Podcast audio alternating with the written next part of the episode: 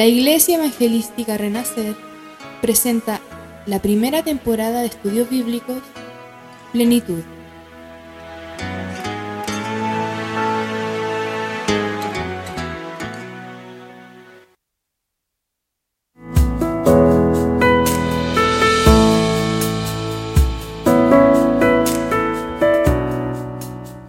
Les saludo querido oyente, amigo y hermano. Deseo que Dios bendiga grandemente su vida a través de estos estudios bíblicos impartidos por Iglesia TPR. En esta oportunidad vamos a continuar con el libro de Primera de Corintios, ahora el capítulo 3. El estudio de hoy lleva por título Colaboradores de Dios. Todos somos colaboradores de Dios para lograr su propósito con el mundo. Se es colaborador cuando se ayuda a una persona, cuando oramos y ayunamos por los demás, cuando bendecimos a alguien necesitado, cuando se difunde la palabra de Dios, etc. Muchas personas temen ser llamados colaboradores en la iglesia, no les gusta tomar una responsabilidad ante Dios y se escucha se escudan en sus trabajos y quehaceres diarios. Pero esto solo es una preparación aquí en la tierra para ser colaboradores de Jesús en su reino. Es una honra, un privilegio ser colaborador. Sigamos el ejemplo de Jesús, pues Él vino a servir y no a ser servido, lo dice en Mateo 20, versículo 28. El capítulo 3 vuelve al centro del problema, las contiendas, divisiones, celos y conducta carnal de los corintios y nos presenta la naturaleza del cristiano carnal. Leeremos el texto de Primera de Corintios, capítulo 3, versículo 1, que dice así: De manera que yo, hermanos, no pude hablaros como a espirituales, sino como a carnales, como a niños en Cristo. El apóstol Pablo se detiene en el verdadero problema de los corintios, su carnalidad. Muchos de ellos creían que eran hombres espirituales, poseían una verdadera sabiduría, pero no era así. Ellos eran carnales. La palabra espiritual proviene del griego neumáticos, que son todos aquellos cristianos que son controlados por el Espíritu Santo. Pero ahora el apóstol usa otra palabra para referirse a otro grupo de cristianos y los llama sarquicos, que se traduce en la versión Reina Valera 60 como carnales.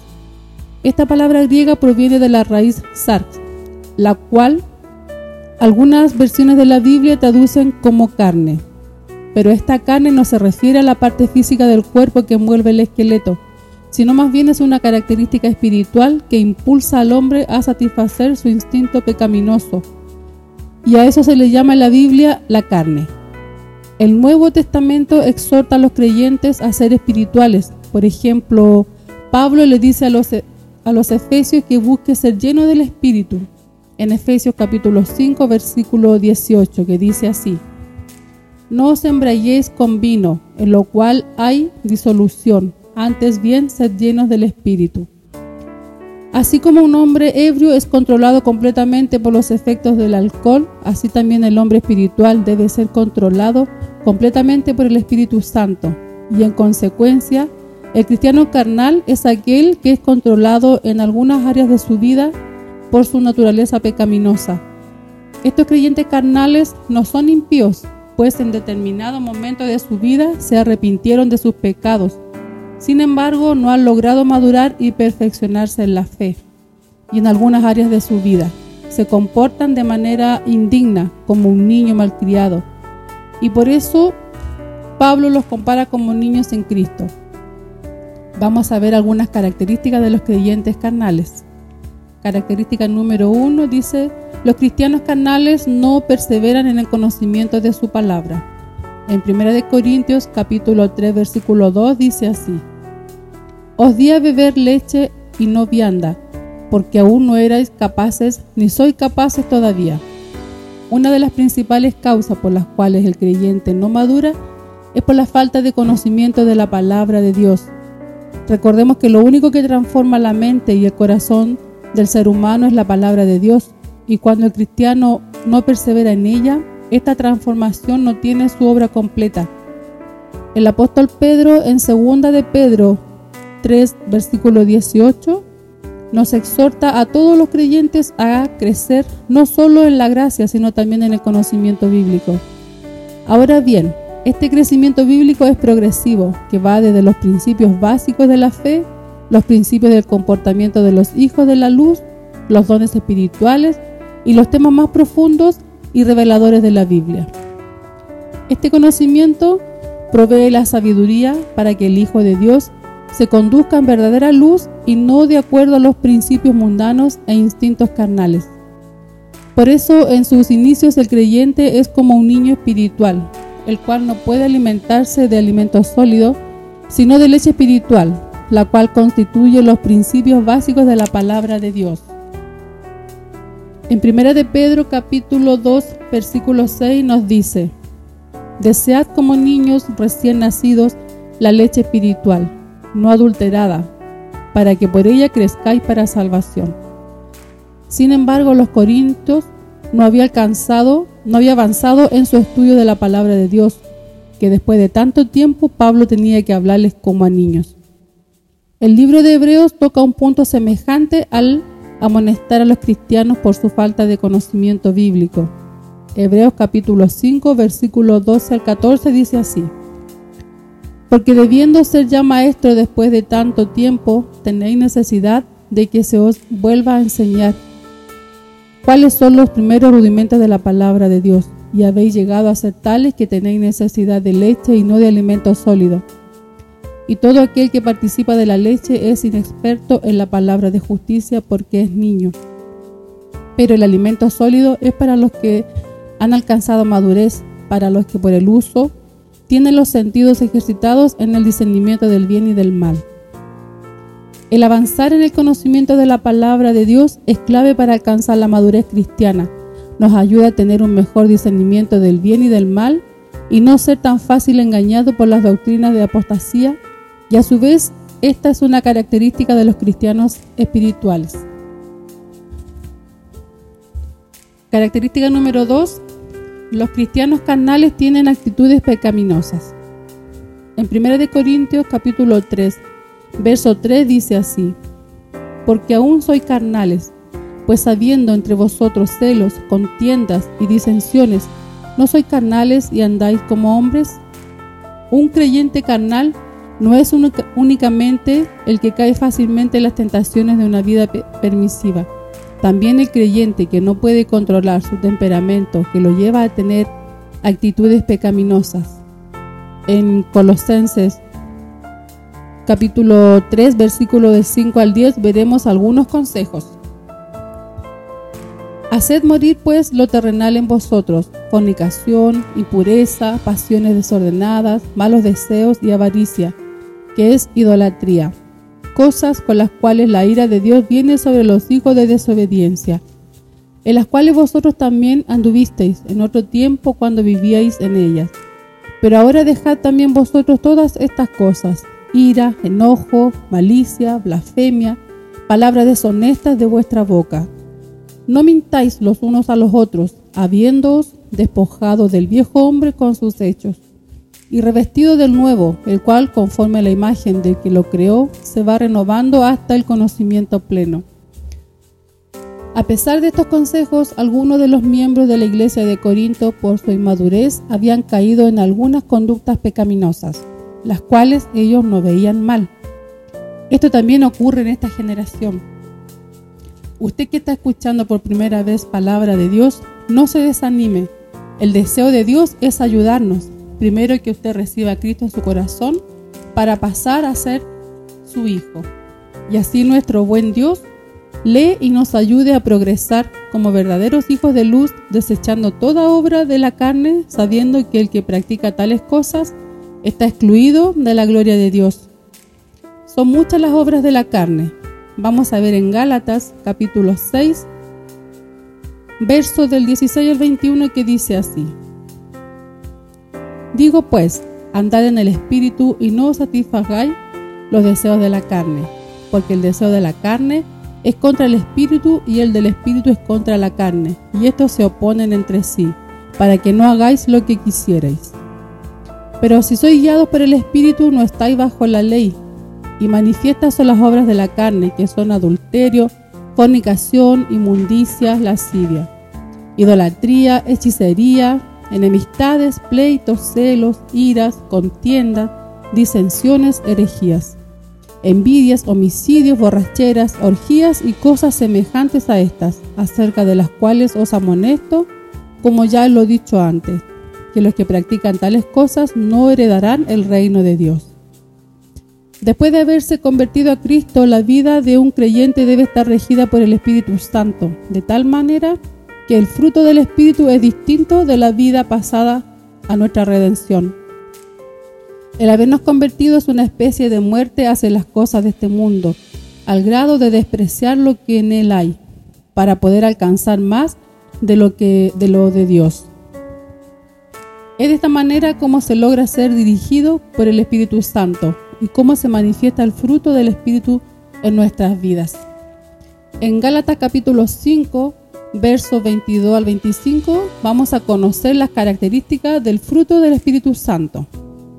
Muchas veces se ha malinterpretado estas virtudes, pensando que estas manifestaciones se dan por separado en la vida del creyente. Las características están unidas y van juntas como una esencia del cristiano. Por ejemplo, si alguno dice tener amor, debe también tener gozo. Si tiene gozo, debe también tener paz, y así, etc. Gálatas 5, el verso 22 al 25 dice así: Mas el fruto del Espíritu es amor, gozo, paz, paciencia, benignidad, bondad, fe, mansedumbre, templanza. Contra tales cosas no hay ley. Pero los que son de Cristo han crucificado la carne con sus pasiones y deseos. Si vivimos por el Espíritu, andemos también por el Espíritu. En esto quiere ayudarnos Dios, que podamos desechar lo malo, lo carnal, para vivir una vida llena de su Espíritu Santo y podamos ser un árbol bueno que produzca buenos frutos. Amén. Característica número 3. Dice, los cristianos carnales buscan su gloria y no la de Dios. En 1 Corintios capítulo 3 del versículo 4 al 8 dice así, Porque diciendo el uno, yo ciertamente soy de Pablo, y el otro, yo soy de Apolos, ¿no soy carnales? ¿Qué pues es Pablo y qué es Apolos? Servidores por medio de los cuales habéis creído, y eso según lo que cada uno concedido, concedió el Señor yo planté, Apolo regó, pero el crecimiento lo ha dado Dios. Así que ni el que planta es algo, ni el que riega, sino Dios que da el crecimiento.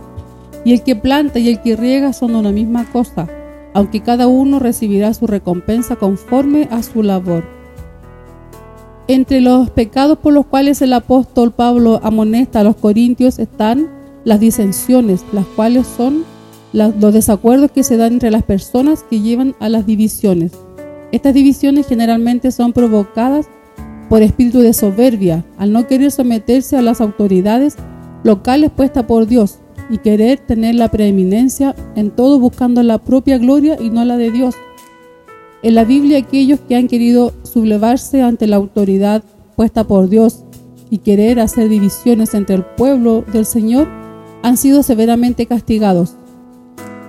En número capítulo 16, del versículo 1 al 3, veremos a Datán y Coré cuando se rebelaron contra Moisés y provocó una división interna. Amén. Vamos a leer. Coré, hijo de Isar, hijo de Coat, hijo de Leví, y Datán, y Abiram, hijo de Eliab, y On, hijo de Pelet, de los hijos de Rubén, tomaron gente y se levantaron contra Moisés con 250 varones de los hijos de Israel, príncipes de la congregación y de los consejos, varones de renombre. Y se juntaron contra Moisés y Aarón y les dijeron, Basta ya de vosotros, porque toda la congregación, todos ellos son santos, y en medio de ellos está Jehová. ¿Por qué pues os levantáis vosotros sobre la congregación de Jehová? En Números capítulo 16, versos 31 al 33, veremos que la división les costó la vida. Y aconteció que cuando cesó él de hablar todas estas palabras, se abrió la tierra que estaba debajo de ellos. Abrió la tierra su boca y los tragó a ellos a sus casas a todos los hombres de Coré y a todos sus bienes. Y ellos con todo lo que tenían descendieron vivos al Seol y los cubrió la tierra y perecieron del medio de la congregación. Entre Pablo y Apolos no había divisiones. Pablo había sido el misionero, el que plantó la iglesia de Corinto. Luego llegó Apolos y por medio de reuniones predicó e instruyó a creyentes, pero los dos servían a Dios y se complementaban el uno al otro. Pablo les aclara a los corintios que tales competencias diciendo yo soy de Pablo y el otro yo de Apolos no deben existir entre el pueblo de Dios, ya que al final todos somos servidores de Dios y colaboradores en el Evangelio. Como iglesia debemos entender que la gloria es de Dios y no de los hombres. Si algún mérito o éxito se logra dentro de la iglesia, no es por causa de los hombres, sino es la mano de Dios que lo permitió. Y que sus ministros solos son colaboradores, pero sin el respaldo de Dios, ningún trabajo ministerial tendría éxito. A cada uno Dios le otorga diferentes dones y momentos en los cuales ministran a su pueblo. Así que ni el que planta es algo, ni el que riega, sino Dios que da el crecimiento. El apóstol Pablo usa la metáfora de la, de la agricultura del que siembra y riega para dejar claro que ambos trabajos y sus respectivas habilidades son necesarias en su momento oportuno, pero en todo la gloria es de Dios, porque es quien da el crecimiento, aunque recompensará a cada uno según su obra, nos dice en el versículo 8. Y finalizando el estudio de colaboradores de Dios, podemos decir que todos somos una casa espiritual y debemos abandonar toda obra de la carne. En 1 Corintios capítulo 3, versículos 9 y 10 dice así, porque nosotros somos colaboradores de Dios y vosotros sois labranza de Dios, edificio de Dios conforme a la gracia de Dios que me ha sido dada, yo como perito arquitecto puse el fundamento y el otro edifica encima, pero cada uno mire cómo sobreedifica.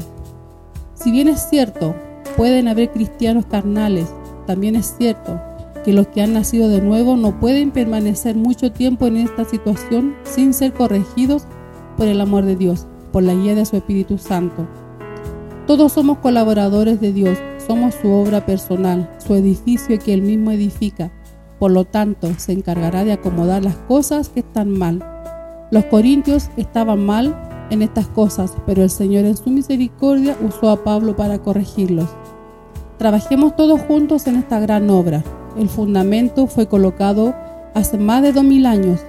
Nuestra responsabilidad es continuar con nuestra labor de proclamar el Evangelio de Cristo siendo el nuestro fundamento y queriendo ser el fundamento para aquellos que aún no lo conocen y puedan edificar su casa con materiales divinos, donde Él pueda morar a través de su Espíritu Santo, siendo un diseño único. Amén.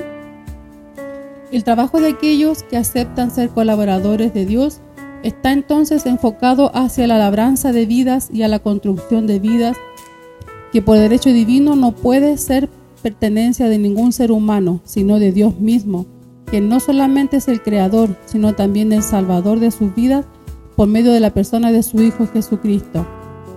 Dios les bendiga grandemente y quiero decirle que Dios tiene un hermoso propósito eterno para sus vidas.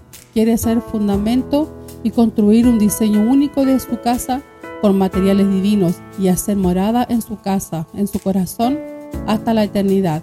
Amén.